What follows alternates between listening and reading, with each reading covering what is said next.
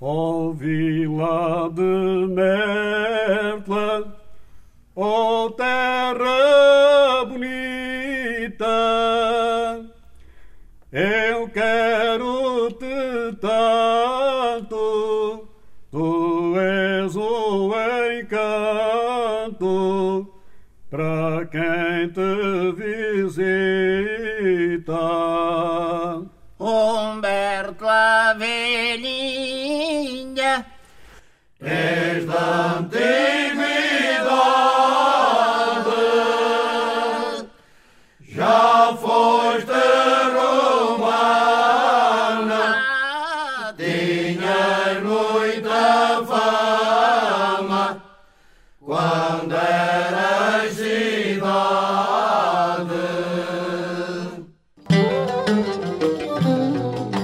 É monumental este branco casario de Mértola, tocado pela magia do sol escaldante do sul e das águas do Guadiana, porto das rotas do comércio mediterrâneo e porta franqueada a diferentes culturas e civilizações. É aqui que pisamos o chão duro desta vila-museu, em que juntamos a cumplicidade de saberes deste sítio de memórias, governado pelo presidente Jorge Rosa, de 38 anos, e investigado pelos arqueólogos Virgílio Lopes, de 42 anos, doutorando da Universidade do Elva, Susana Gomes, de 41 anos, doutorada pela Universidade Complutense de Madrid, Santiago Macias, de 45 anos, doutorado pela Universidade de Lyon, na França, e Cláudio Torres, Prémio Pessoa. Ele é o diretor do Campo Arqueológico de Mértola. É pelas ameias do castelo medieval e o cruzamento das ruas que tenho o privilégio de olhar esta antiga cidade de Mértola, tecida da densa malha urbana de 7 hectares, emoldurada por um resistente quilómetro de muralha. Cláudio Torres. O que vemos agora aqui é um aglomerado de casas, assim, uma espécie de montinho de casas dentro de umas muralhas. Lá embaixo está o rio, aliás estão dois rios, é, é o Oeiras e o Guadiana que aqui se encontram. É assim uma espécie de península protegida por dois lados por água. É um conjunto urbano de uma excepcional qualidade. As ruazinhas são todas ainda seguem as linhas da própria serra e, da, e das rochas, portanto, as curvas de nível. E aqui está o que foi uma grande cidade em tempos antigos. Era uma cidade romana, era um município, foi depois uma capital de um pequeno reino da época islâmica. É um conjunto que teria entre os 2.000 e os 2.500 habitantes e que agora tem 1.500 na sua totalidade. Portanto, é um conjunto ainda com uma certa qualidade humana. Em decadência, portanto, a partir do século XVI entrou em decadência, portanto, entrou numa, numa, num abandono que é normal. Todo este interior morreu, não é? A vida económica, a vida política, a vida social desviou-se para o litoral, desviou-se para Lisboa, para Setúbal, para o Algarve, etc. E neste momento é o que chamam. é uma descoberta, não é? O poder encontrar um sítio destes com esta qualidade e com esta antiguidade, com esta, com, com esta riqueza arqueológica, poder encontrá-lo intacto, ou seja, sem grandes modificações arquitetónicas, sem grandes uh, obras modernas, sem urbanizações do tipo contemporâneo, etc. Tudo isso permitiu um espaço aberto. Portanto, hoje a arqueologia está-nos a dar não só respostas históricas, mas hoje, hoje principalmente está-nos a dar a possibilidade de que esta história desta arqueologia poderem ser um motor de desenvolvimento da própria vila antiga. E de nos dizer porque é que nasce, afinal, Mértola. Historicamente falando, é um sítio excepcional, portanto está aqui num términos da navegabilidade do Guadiana, é um ponto-chave em que toda a navegação aqui parava e a partir daqui era a terra, eram os caminhos de terra. Vinha-se aqui buscarem desde tempos há dois mil, há três mil anos, vinham-se buscar os metais, aqui nas minas aqui à volta. Depois passa a ser uma espécie de porto fundamental de Beja, portanto o porto das terras férteis de Beja, portanto da agricultura. E depois passa a ser uma espécie de centro comercial de toda esta região, deste pequeno reino, das zonas de, desde Aljustrel, Beja, Aroche, uh, Moura, Serpa. Portanto é um certo centro comercial e portuário deste conjunto de cidades aqui à volta. É o porto para o Alentejo e para o exterior. E para o exterior, porquê? Porque estava ligado ao sul do território português. Portanto, quando a costa atlântica virada a oeste é uma costa agressiva, é uma costa com grandes vagas e com ventos dominantes do norte e, e noroeste. Portanto, esta parte sul aqui permite navegação até muito mais tarde, permite ligação ao Mediterrâneo. Todos os barcos que vinham do Mediterrâneo sobem até aqui e regressavam, e permitindo, além da navegação até Lisboa, por exemplo, em épocas de 5, 6 meses, aqui podia estar 8 meses quase por ano a navegar. Qual é o maior período de desenvolvimento de Mértola? São muitos séculos, portanto teve vários. Nós hoje conhecemos mal um período que deve ter sido muito importante, foi o período fenício ou púnico, ou seja, os sexto século, sétimo século, quinto antes de Cristo. Antes Já da é- chegada dos romanos. Antes da chegada. Era já um porto importante, sabemos-lo. Encontramos já aqui uma série de muralhas que faziam parte dessa antiga, antiquíssima cidade. Era um porto importante numa altura em que os metais eram, eram a chave do seu desenvolvimento. Portanto, nessa altura teve, não há dúvida, já um ponto eh, comerciante, um porto militar importante. Depois teve, em época romana, dois grandes períodos.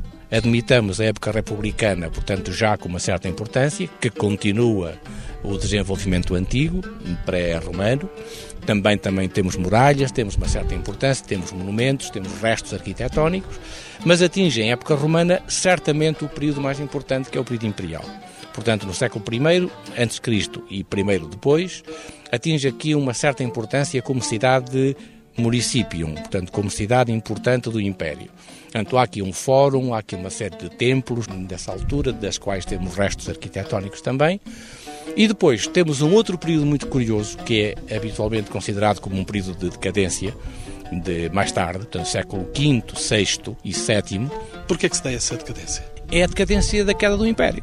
Portanto, tradicionalmente, a gente dizia o Império acabou, vêm os bárbaros, arrasam tudo e há uma decadência, há uma ruralização. Quer dizer, as antigas cidades passam a aldeias. Isso é o que se dizia.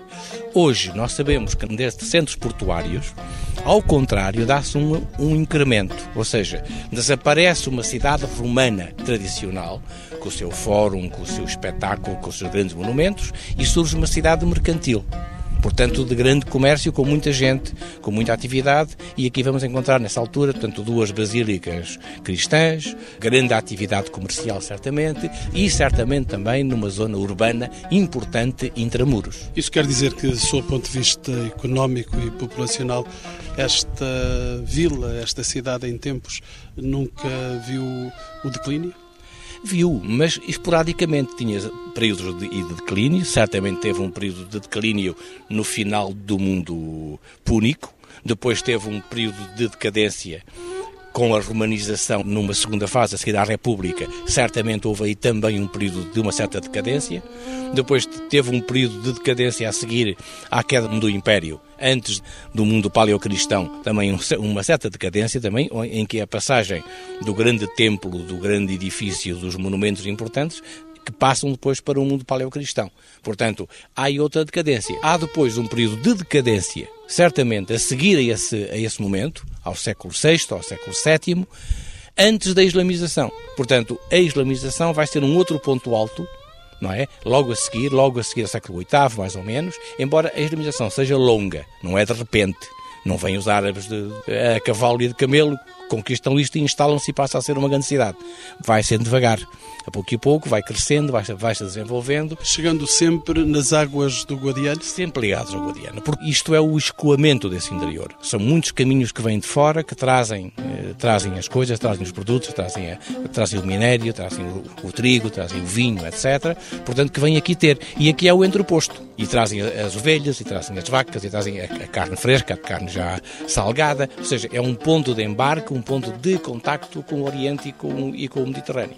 Portanto, esta fase de decadência antes da islamização, que se estende certamente até ao século VIII, IX, talvez, atinge o seu apogeu em época islâmica no século XI, XI, XII, quando Mértola surge outra vez como uma grande cidade capital de toda uma região. E já aí uma cidade lusitana portuguesa. Ainda muçulmana portanto, ainda antes da Reconquista. Portanto, é uma cidade que atinge um certo apogeu interessante, A gente vê pelas muralhas, vê pela própria mesquita, vê pelo desenvolvimento urbano, vê pelas estruturas decorativas das casas, vê pela forma como esta pequena cidade estava organizada, as suas referências nos textos, os textos literários, as referências várias dos historiadores. Isto era uma cidade fortificada, muito importante nessa altura, que servia de refúgio, por exemplo, numa fase interessante da própria reconquista cristã, que serviu de refúgio aos foragidos do norte, à medida que iam fugindo. Iam fugindo de Beja, iam fugindo de Alcácer, iam fugindo de outras cidades mais a norte, iam-se aqui refugiando, antes, depois de seguir viagem ou de se instalar e de se adaptar à, à nova situação. Integrada no país novo, que foi Portugal, Mértola teve esse esplendor do tempo antigo? Não bem, ou seja, nós temos de perceber que a conquista cristã do sul de Portugal é uma espécie de invasão do norte sobre o sul. Um norte que é uma situação e social diferente, que é um mundo feudal. São os senhores da terra que se instalam aqui no sul. Portanto, eles vêm apoderar-se das terras, vêm tentar sacar dinheiro aqui, pôr os, os antigos camponeses a trabalhar para eles. Quando havia aqui uma situação diferente, havia aqui uma certa autonomia, havia aqui pequenas cidades com a sua autonomia económica, havia um certo bem-estar nessa altura, e a Reconquista vem trazer, indubitavelmente, uma primeira zona de decadência, que se vai manter ao longo do XIV, do XV e só no século XVI começa a haver uma certa integração. Quer dizer, é o período da conquista do Norte África. Há aqui uma série de fortalezas e de castelos e de construções militares aqui no Norte África, Arzila, Mazagão, Alcácer Seguera, etc., que são conquistados pelas tropas portuguesas e que são integradas. Ou seja, quem abastece essas praças em, em África vem buscar aqui os produtos a Mértola. Porquê? Porque Mértola é o tal porto do Alentejo. Portanto, é curioso que nessa altura é aqui que embarcam os barcos com trigo para ir abastecer Alcácia Seguer, Arzila, etc., e Mazagão, por exemplo, e que vem o vinho, etc., e outros produtos, não é? Porque lá aquilo são praças fechadas. Eles fecharam-se à população local. Portanto, no século XVI, sentimos aqui há dinheiro. Começou a haver exportação de, de produtos, Há aqui uma certa, um certo bem-estar, constroem-se dezenas de pequenas capelas, há aqui uma, uma riqueza que se sente que está a circular, há obras novas, a mesquita, a antiga mesquita, a igreja é renovada, portanto há uma modificação, pela primeira vez um certo enriquecimento. Esse enriquecimento é que é interessante. Praticamente entra em decadência a partir do século XVII finais do século XVII. Porquê? Porque começa a crescer o Porto de Lisboa, os grandes portos, que já não são este aqui, este aqui entra em decadência. Quer dizer, os produtos que vêm do Alentejo, em vez de virem para aqui, vão para Alcácer, vão para Santarém, portanto, e começam a, deslocar-se para Lisboa, para os grandes portos de Lisboa e Setúbal, isto aqui entra em decadência, praticamente até aos nossos dias. Transformando-se numa vila-museu. Primeiro foi a miséria total. Quando aqui cheguei, a nossa equipa, encontrávamos isto aqui numa situação francamente miserável. Eram os anos 80. Pois, o início dos anos 80. Uma vila estava perfeitamente fora dos circuitos, ninguém aqui vinha, ninguém aqui passava, havia já, um, já uma certa passagem para o Alentejo. A Vila Velha, aqui, este casco lindíssimo hoje, era uma zona abandonada que estava cheia de, de famílias eh, com problemas económicos gravíssimos, não é? Portanto, havia aqui miséria mesmo. Portanto, foi o 25 de Abril trouxe aqui uma certa alegria, uma certa modificação, uma certa esperança, não é? Que curiosamente, logo a seguir, começámos nós também a trabalhar, a criar e também aqui à procura dos cacos do passado. Do campo arqueológico de Mértola, que nasce e que surge exatamente por quê? Acaso, ou seja, eu Porque estava... se levantou um Cláudio Torres... São acaso. Eu tinha estado há muitos anos exilado, portanto era um, era um mundo que me interessava, e sempre me interessado ainda durante o exílio, este, este período fantástico antes da Reconquista, que a gente não sabia bem o que, é que era. Os muros não eram os muros, era e era quem, não é? E portanto foi na Faculdade de Letras já havia já muita curiosidade, foram aulas já que andámos à procura, não encontrei nada do ponto de vista bibliográfico, não havia nada escrito. Houve um pioneiro da arqueologia islâmica em Portugal que foi o, o José Luís de Matos, que tinha começado a escavar Vila Moura, mas era a primeira experiência nesse sentido. Portanto, foi um pouco o princípio, o ir buscar à terra aquilo que não encontrávamos na bibliografia. Não havia nada escrito, não havia nada descoberto, portanto, foi um arranque que, de certa forma, ao longo dos anos foi crescendo, foi crescendo em respostas, óbvio, mas também foi crescendo em dúvidas. Ou seja, que as nossas dúvidas hoje são maiores do que, do que eram antes. Das dúvidas de Cláudio Torres, do silêncio, da quase morte deste lugar do Alentejo profundo, reergue-se a esperança dos cravos da memória festiva. E veio a investigação, vieram estudos e escavações, a valorização e musealização, a vocação turística dos sítios arqueológicos. Professor Virgílio Lopes, como se devolveu a palavra do mestre aos discípulos do pó da terra? o podermos fazer formação foi também uma, uma das nossas preocupações. Já havia alguma experiência quando começámos a fazer e surgiu-nos a possibilidade de trabalhar então com a Escola Profissional Bentes dos Caraça e abrir, digamos, um ramo de formação que permitia, portanto, habilitar jovens para estas coisas da arqueologia, para estas coisas do património, para estas coisas do turismo e também conferir-lhe alguma alguma evolução em termos escolares. Portanto, os cursos não só habilitavam-nos profissionalmente, como também lhes davam uma abrangência escolar. Sei, entretanto, que os seus olhos passaram pelo núcleo e passam pelo núcleo paleocristão. Tem sido uma área que, onde tenho também investigado, onde tenho desenvolvido alguns trabalhos. É um período interessantíssimo e, e, e também foi um bocadinho empurrado pelo acaso que comecei no, em 1990, num inverno frio e chuvoso, a ajudar a escavar também a Basílica Paleocristã do Rocio do Carmo. Portanto, foi um processo que começou aí e que tem vindo até agora e parece não ter acabado.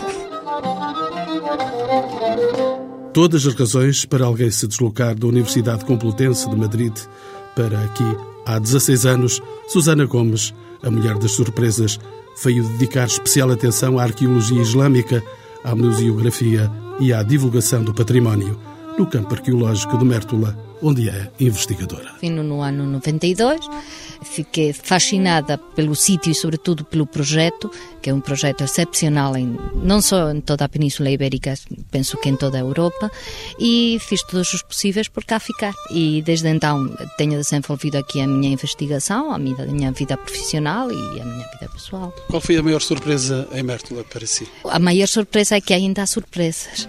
Todos os dias se encontra qualquer coisa que nos motiva para continuar o trabalho e continuar a investigar, a trabalhar, a, a desenvolver o, o, nosso trabalho e todos os dias surge mais um, um machado, uma descoberta, uma dúvida também. Santiago Macias é arqueólogo da Câmara de Mértola também, para além de outras responsabilidades autárquicas. Este é um lugar onde o arqueólogo não pode abandonar as armas. Não, nunca. Embora de toda a equipa, talvez seja eu aquele que menos tem trabalhado em, em, arqueologia de campo. Mas é, a arqueologia está presente em todos os momentos da nossa vida, não só do ponto de vista profissional, como aquilo que depois tentamos fazer passar para outros em termos de, de comunicação, de transmitir uma mensagem ou de deixar uma ideia daquilo que é a, a nossa vila. Porque aquilo que os mortolenses têm à, à, vista, à frente dos olhos, eles conhecem mais ou menos bem. Às vezes não conhecem tão bem quanto isso, como frequentemente acontece. As pessoas daqui são as que menos vão aos museus com, com regularidade ou que menos conhecem o património local. Mas têm essa, essa visão, pelo menos no imediato. Quando olham para a vila, sabem que a vila está ali, que é uma parcela importante do seu património. O que o campo arqueológico muitas vezes tem também tentado fazer é passar essa imagem de Mértola para o exterior, ou seja, transmitir Mértola para fora de Mértola. Esta área, naturalmente, se faz transmitindo os saberes saberes já adquiridos. Há uma escola profissional ao sul. Há uma escola profissional que está a funcionar também há cerca de 15 anos, portanto que vem no seguimento da Bentos dos Caraça, que hoje se chama Ao Sud. É um projeto com uma nova refundação. As pessoas são as mesmas, tivemos é que eh, criar outras, outras estratégias de sobrevivência futura.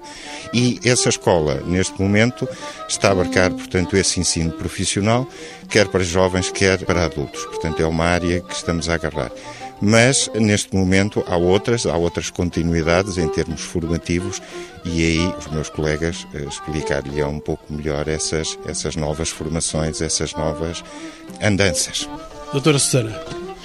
Basicamente, a nossa alargar da formação para a área universitária, sobretudo para pós-grados Recentemente se inaugurou o curso de mestrado sobre Portugal Islâmico e o Mediterrâneo, que reúne já 15 alunos eh, que vão fazer o seu mestrado cá e que é um curso no qual temos investido bastante, sobretudo com as ligações com outras universidades. É um curso que se faz eh, junto com a Universidade do Algarve, mas também em colaboração com investigadores de Espanha, de França e de outros eh, lugares e que reúne especialistas da matéria do mais alto nível. E de que modo é que Santiago Macias, a população foi envolvida em todo este projeto que está aqui por dentro desta uh, Casa Amarela, um estranho nome para um, um local uh, carregado de branco? A população, num primeiro momento, olha sempre para este tipo de projetos como qualquer coisa de exótico. São aquelas pessoas que vêm de fora, assim como quem vai para o meio dos Maasai fazer uh, trabalho de exploração, fazer qualquer coisa de muito estranho e muito bizarro, andar a, a escavar, a abrir uns buracos no meio da terra. Eu, essa primeira parte do projeto, ainda não assisti porque não estava em Mértola. Foi quase a seguir, nos anos a seguir que comecei a trabalhar aqui em Mértola. Mais importante do que a questão do envolvimento da população ou não envolvimento da população é que hoje em dia este projeto não, não se concebe, não se, não se pode desenvolver sem os mertolenses e, sobretudo, pelo facto de nós hoje nos termos integrado completamente na comunidade local. Acabamos por casar e viver aqui, por ter os nossos filhos aqui e por fazer deste sítio o centro da nossa vida. Portanto, já não há o nós e o eles. Fazemos parte todos de uma mesma comunidade e que tem, numa das suas componentes, um dos projetos, um dos objetivos daquilo que está a ser desenvolvido é seguramente o projeto arqueológico. Há uma quase população que se fixou aqui há mais do que uma população que se fixou aqui, eu creio que há uh, o esforço para que as gerações uh, seguintes se formem e possam ter a opção de se fixar aqui ou não. Quero dizer com isto que até há uns anos atrás as pessoas eram sistematicamente compelidas, obrigadas quase a sair do Conselho de Mértola e fazer a vida a algures. E aquilo que nós pretendemos é que lhes seja dada essa possibilidade, ou seja, que nós próprios e que os nossos filhos tenham a possibilidade de escolher um dia se querem ir ou se querem ficar. E eu julgo que hoje em dia temos todas as condições para tornar Mértola, Mértola está a ser um sítio atrativo e onde é possível fixar populações e onde é possível fixar quadros. Este som vem de longe da tecelagem de mantas de lá das antigas tradições berberes na Mértola muçulmana. Minha senhora, esta é a sua forma de dançar? Sim, sim, é, é já há muitos anos. Há quanto tempo é que dança desta maneira? Há, há 22. E aprendi isto, tinha 11 anos por isso tenho 70, já há muitos anos que danço esta, esta dança. É uma dança de que gosta naturalmente? Sim. Ou aprendeu a gostar? Ou aprendi a gostar, sim. Mas é bonito de se fazer e dá entusiasmo nós a fazermos este trabalho. E o que é, que é mais complicado aqui? Ah, o que nós temos que dá mais trabalho a aprender é umas mantas de lã que nós chamamos montanhaque, mas que tem uns desenhos árabes. São as mais difíceis. E como não aprendem árabe, é mais difícil. pois, mas então não falo árabe, não. Mas os desenhos são. Sim, senhor. Doutora Susana, afinal, esta é uma casa que faz transmitir as tradições do passado. É, é sobretudo um museu vivo. Ainda consegue reproduzir-se completamente todo o ciclo da lã, desde a tosquia até o produto final, com técnicas tradicionais. E nesse sentido é, é importante, sobretudo, esse, esse poder é, fazer perviver uma tecnologia que hoje em dia está a desaparecer por tudo que é lado. No entanto, aqui eh, se consiga reproduzir não só as técnicas, como também os motivos decorativos.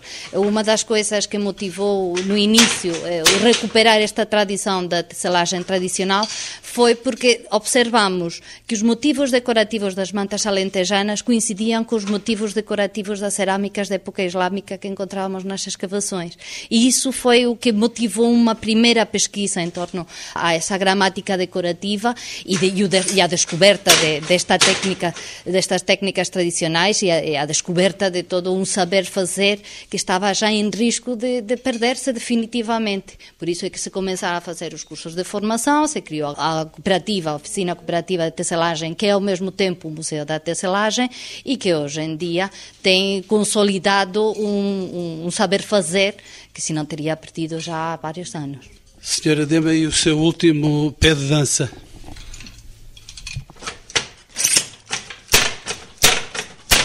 Tomo a rua direita e entro com o professor Santiago Macias, nos antigos celeiros da Casa de Bragança, onde mora a mais importante coleção de arte muçulmana de Portugal. Um museu islâmico sem princípio. Digamos que o museu não tem propriamente uma peça para onde nós possamos começar. Ele próprio é uma peça em si, do ponto de vista da arquitetura, uma vez que foi, o edifício foi reabilitado, era um antigo uh, celeiro que estava em ruínas, que foi reabilitado para ser museu. E, portanto, ele próprio é uma peça enquanto peça de arquitetura e as peças que o integram, todos os materiais que o integram, fazem parte de um discurso. Nós não podemos dizer que ele começa aqui e acaba ali. Nós podemos fazer, aliás, tantas visitas quanto quisermos dentro deste espaço do museu. Podemos fazer saltar o discurso quando quisermos? Podemos perfeitamente. Podemos passar das peças do cotidiano, das talhas que eram utilizadas para conservar a água. Estão aqui atrás de nós? Estão aqui exatamente atrás de nós. Belíssimas, cheias de cores. Sim, cheias de coisas e cheias de, eh, de marcas que protegiam eh, a degradação, a água da, da, da, degradação. Ou seja, havia mãos de Fátima, havia símbolos apotropaicos que protegiam o conteúdo da talha, de forma que eh, aquilo que estava dentro da talha, fosse água, ou fosse um cereal, ou fosse azeite, não se degradasse. Havia formas de, de pedir a ajuda do, do divino, digamos assim, para que o conteúdo das talhas não se estragasse. Diríamos benditas talhas. Uma das palavras é uma palavra de bendição, é o baraká. Portanto, é uma, uma palavra que uh, abençoa aquilo que está dentro da talha. Uma coluna. Uma coluna, ou melhor dizendo, um capitel, uma vez que a coluna foi reconstituída em ferro e aquilo que nós temos é um pequeníssimo capitel em calcário que simula o sítio onde esteve originalmente. Portanto, no fundo, os museus fazem também um pouco disto. Um sinal eh, islâmico? Temos a certeza que sim, temos a certeza que é um pequeno capitel do século XIII e que está integrado num duplo arco. Portanto, fazia parte de uma peça que, se não era assim, era muito perto do que ali está. Aqui, um painel carregado de loiça carregado de loiça de luxo. Estas peças em corda seca não eram seguramente de consumo habitual, não faziam parte do espólio de qualquer pessoa desta cidade. Era seguramente uma elite, tal como hoje são as elites do ponto de vista financeiro, aquelas quem pode comprar as peças mais sofisticadas para o uso cotidiano. Portanto, são peças de uso cotidiano, sim, mas eh, seguramente de uma elite desta cidade. Vamos pesar os passos agora para podermos andar. E este chão também, um chão do tempo é um chão intemporal, se assim quiser dizer, porque uh, são uh, pavimentos, são tijoleiras que nós encontramos exatamente da mesma forma e com as mesmas medidas. Este chão foi comprado para o museu, portanto foi feito por métodos artesanais, mas é uma aquisição recente. Mas encontramos-los exatamente iguais nas nossas escavações. Aqui, uma imagem de campo. Uma imagem de uma cena de caça, mais precisamente e é a peça que normalmente identifica Mértola, que identifica o Museu de Mértola e o campo arqueológico, e que é um pouco o símbolo desta vila e deste Conselho. Eu digo, eu digo cidade quando me reporta ao passado, porque era o seu estatuto na altura. Ela foi cidade. Foi um município romano e, e, a palavra que em árabe, que é Medina, que designa este tipo de povoações, nós traduzimos literalmente ou livremente por cidade. Mas esta peça que representa uma cena de caça tem a particularidade de ser uma peça de importação, uma peça sofisticadíssima, que representa um falcão, uma gazela e um galgo, e terá sido muito provavelmente fabricada eh, nas oficinas de Cairoão, na Tunísia atual. Foi de lá que veio no século XI e foi aqui que nós a encontramos muitos, muitos séculos depois. O que significa que havia diálogo entre os vários pontos do Mediterrâneo, as cidades e aqui Mértola. Nós somos o último porto do Mediterrâneo. Nós estamos no Mediterrâneo, embora eh, já num quadro atlântico, digamos assim, mas somos uma cidade ou somos uma vila e um conselho de características mediterrânicas. E é evidente que estas peças que chegaram cá, estes materiais, as, as cerâmicas que nós temos, fazem parte, muitas cerâmicas muitas, aqui. Muitas, muitas são de, sabe, muitas são de produção regional. Se foram fabricadas regionalmente ou localmente, outras como aquela que vimos há pouco são uh, seguramente de importação e que nos ligam, é, isso sim, aos grandes portos do Mediterrâneo. Aqui embaixo, no final ou no início, como quisermos, temos uma reconstituição da mesquita Almoda, portanto, da mesquita da segunda metade do século XII, uh, é uma reconstituição que nos dá a perspectiva de como era a Igreja Matriz atual, que é uma obra do século XVI, antes das obras do século XVI. Portanto, temos o espaço da mesquita tal qual os martulenses do século XII e do século XIII o viram. Porque a Igreja que está aqui a funcionar ao culto, para o culto católico foi construída em cima da mesquita. Não em cima, dentro. Aproveitou os muros exteriores e foi refeita dentro e refez também a cobertura. Sabe que o facto desta mesquita se ter conservado até ao século XVI é fruto, de algum modo, da decadência económica de Mértola. Porque se tivesse havido a possibilidade de investir numa nova igreja ou numa nova catedral, como se foi feito noutros locais, a mesquita, por isso, simplesmente teria sido arrasada. Assim houve um permanente esforço de adaptação para a felicidade nossa. dois passos e vamos de passos para a morte. Vamos para a parte final do Museu uh, Islâmico, onde temos a lápide funerária uh, do período islâmico mais antiga existente em Portugal, de meados do século X, de uma família regional, de uns Al-Ansari, que eram oriundos aqui desta zona de Beja, Moura, Escrita em árabe? Escrita em árabe, claro. Completamente escrita em árabe, que foi lida, nós sabemos, temos a data, é do ano 957 depois de Cristo, e que faz parte de um pequeno conjunto de lápides funerárias, ou de fragmentos de lápides funerárias que nós temos do período islâmico em Mértola. Tem só mil anos. Só. Mil e qualquer coisa. É coisa pouca. E esta é a última peça. Esta é a última peça que é uma peça que faz parte, ela própria, do edifício, faz parte da construção, faz parte da estrutura. É um, um painel onde nós temos uma simbiose de elementos geométricos do período islâmico com os elementos que aparecem nas mantas aqui da nossa região. Portanto, uns e outros foram recriados e que dão um pouco o espírito de uh, simbiose e de ligação que este museu tem ou pretende ter entre o sul da Europa e o norte da África, entre uma zona mais atlântica e o Mediterrâneo puro e duro. Portanto, foi por aí que nós fomos em termos de projeto e é por aí que nós vamos também em termos de ações futuras.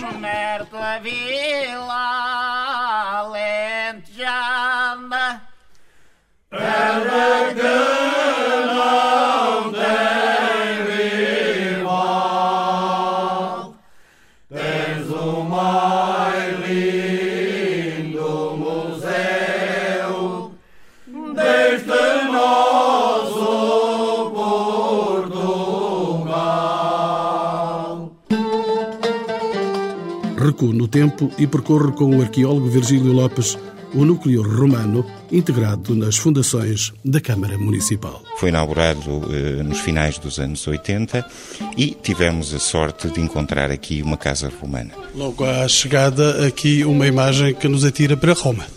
Exatamente, é o núcleo romano onde estamos, talvez um dos símbolos da Roma, a sua estatuária, portanto, que chegou até nós.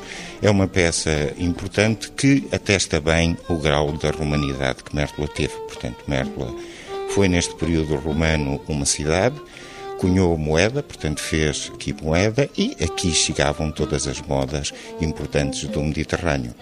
Ora, o que é que os romanos aqui vieram fazer? Pois, para além da implantação num sítio, o sítio era e foi até há muito pouco tempo rico em minerais. Portanto, e, como é óbvio, este povo, um dos seus interesses era captar metais para a grande máquina de Roma para pôr a funcionar todo o império.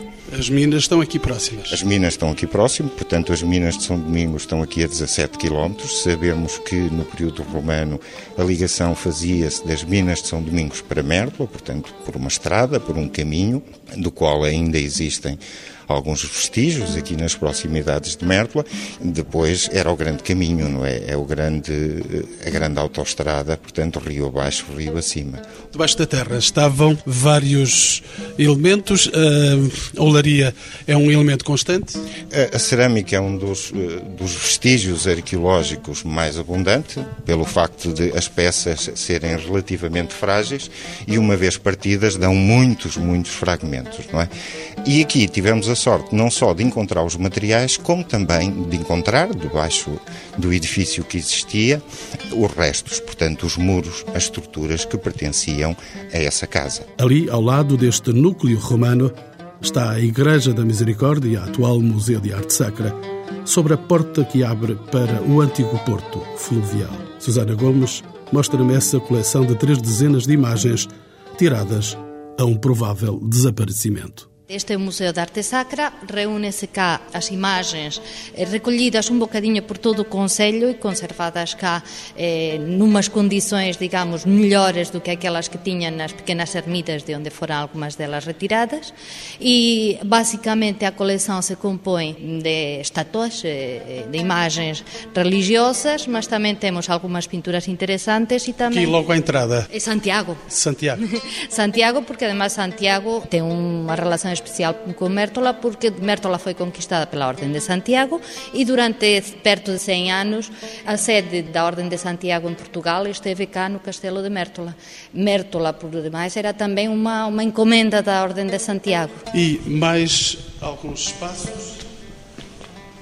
É ainda a sacristia, aqui que se conserva o esquife, que era a peça, eh, uma das funções das misericórdias era de enterrar os mortos, aqueles que não tinham posses, para pagar o seu próprio enterro. E por isso é que tinha este objeto, que era uma espécie de caixão eh, reutilizável. reutilizável.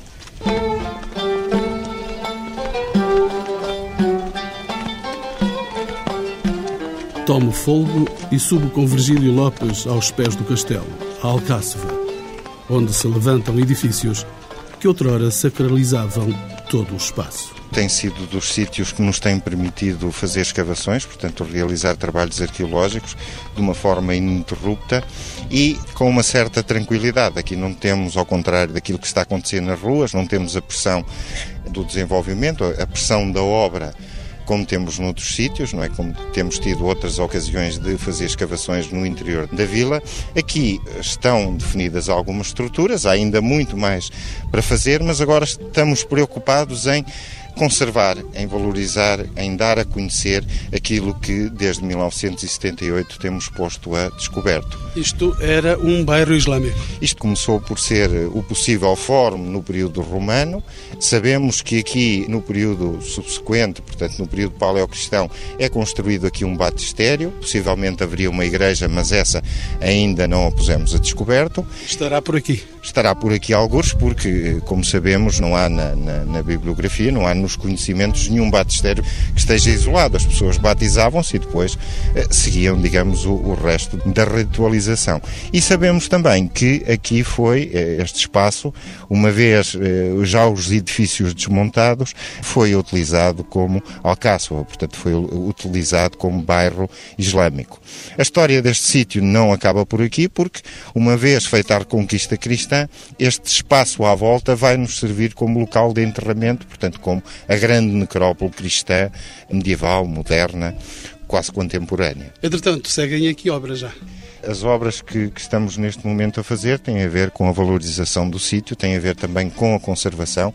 Estamos perante vestígios arqueológicos certamente raros e, e extremamente significativos para o panorama arqueológico, não só português, e uma das formas de os termos visíveis, visitáveis, é protegê-los de alguma maneira, pelo menos proteger e, e proteger as pessoas, proporcionando-lhe uma, uma visita condigna a estes sítios. Um dos sítios mais significativo e mais monumental é a zona do criptopórtico, que há 10 anos esta parte estava dada, digamos, aos turistas, porque não havia forma de aceder a ele. Quando isto estiver concluído, a pessoa pode aceder e fazer uma visita condigna como o espaço e as pessoas merecem.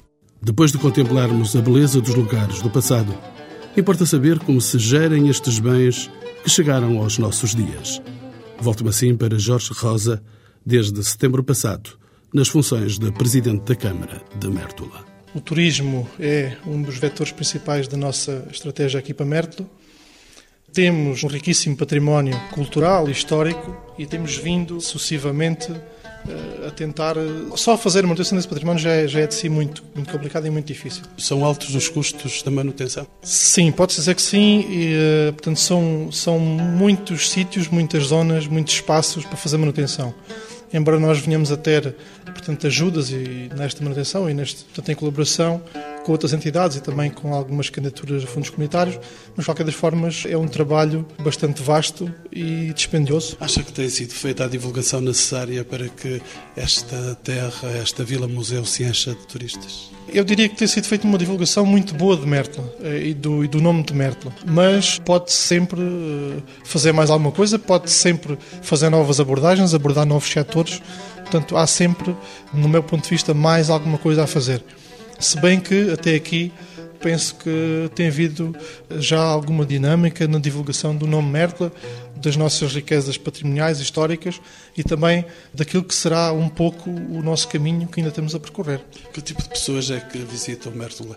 Aqui um turismo necessariamente cultural. Nós temos uma afluência muito grande de, de, espanhóis, também de portugueses e depois de outros países dentro da Europa eh, e mesmo tanto os, os países ligados à parte islâmica também, embora tendencialmente sejam sempre mais espanhóis, portugueses, franceses, uns belgas ingleses também. De que modo é que a população local beneficia deste projeto desenvolvido aqui para o turismo e outras áreas de interesse cultural? A população local, especialmente, está-se a referir ao setor eh, económico local, aos comerciantes. Portanto, eu acho que eles, em termos de hotelaria, de restauração, portanto, beneficiam porque geralmente nós temos turistas que vêm cá passar dois, três dias.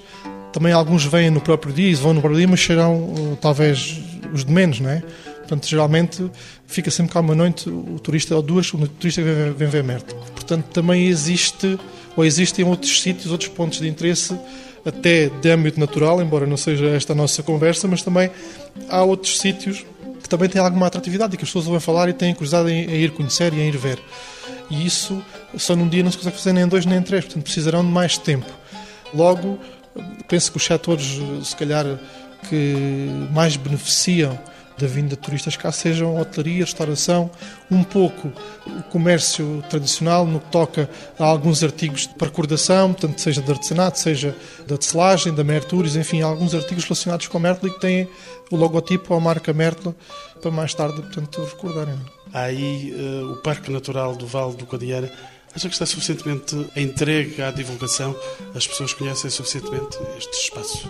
As pessoas, nomeadamente pessoas residentes e naturais de Merla, conhecem o Parque Natural Val do Guadiana. Eu tenho uma opinião muito própria em relação a este projeto do parque. Portanto, eu acho que não está suficientemente explorado. Este projeto do Parque Natural tem muito, no meu ponto de vista, para dar, para dar a Merla, para dar ao Conselho de Merla.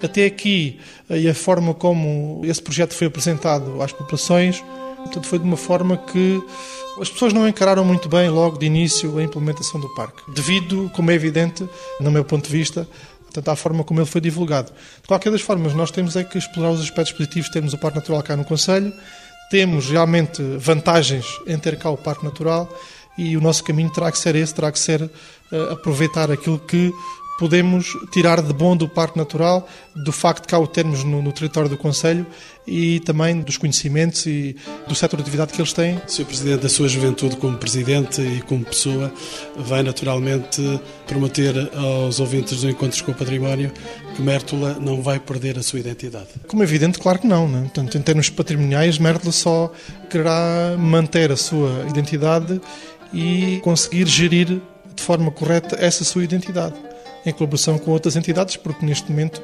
tanto em Merda como em qualquer outro conselho, não é só a Câmara que sozinha consegue fazer tudo, não é? Como é evidente, nós temos neste momento várias entidades que trabalham connosco, desde o campo arqueológico a outras entidades, e que são essas todas em conjunto com a Câmara que conseguirem. São boas, essa, são boas essas relações entre as várias entidades, concretamente com o plano Desde... arqueológico? Sim são estas, todas estas entidades que juntos é que conseguiremos manter a identidade de Mértola. Penso que é isto o caminho que temos que seguir. E quando é que se poderá viajar com mais velocidade dentro de Mértola, Sr. Presidente? Portanto, a velocidade dentro de Mértola é adequada, nós não queremos mais velocidade dentro de Mértola. Portanto, queremos é que as pessoas passem devagarinho para ver aquilo que existe e não passem rápido, senão não conseguem ver aquilo que nós cá temos. Não é? Por quem grita futuro nesta terra entrelaçada pelo sonho que brota da Casa Amarela?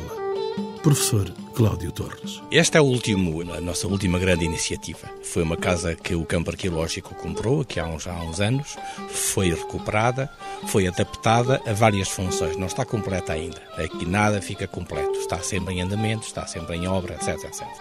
Mas para já, aqui está o quê?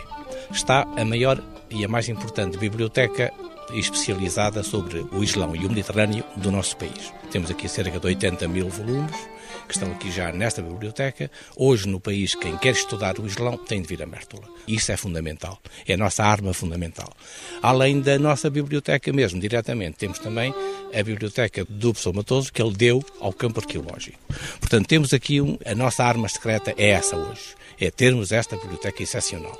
A partir daí foi possível transformar esta Casa Amarela num centro de estudos superiores, de pós-graduação, portanto, como disse a Susana, portanto, não só mestrados, como para o ano, espero, e inshallah, haja doutoramentos também. Portanto, de acordo também com a Universidade de Marrakech. Portanto, é uma série de projetos que estamos a lançar para transformar este sítio num polo agregador de grande investigação, de investigação de vanguarda e aquilo que foi até hoje, que era investigação arqueológica, investigação técnica sobre restauro, sobre museografia, etc, etc, neste momento pode ser já um polo formativo de alta qualidade. Portanto, este contacto com outras universidades, este contacto com outros, outros investigadores a nível nacional e internacional, pode permitir aqui criar um polo um polo de desenvolvimento fundamental para um futuro, espero, não muito longínquo, que a gente ainda possa assistir. The Mert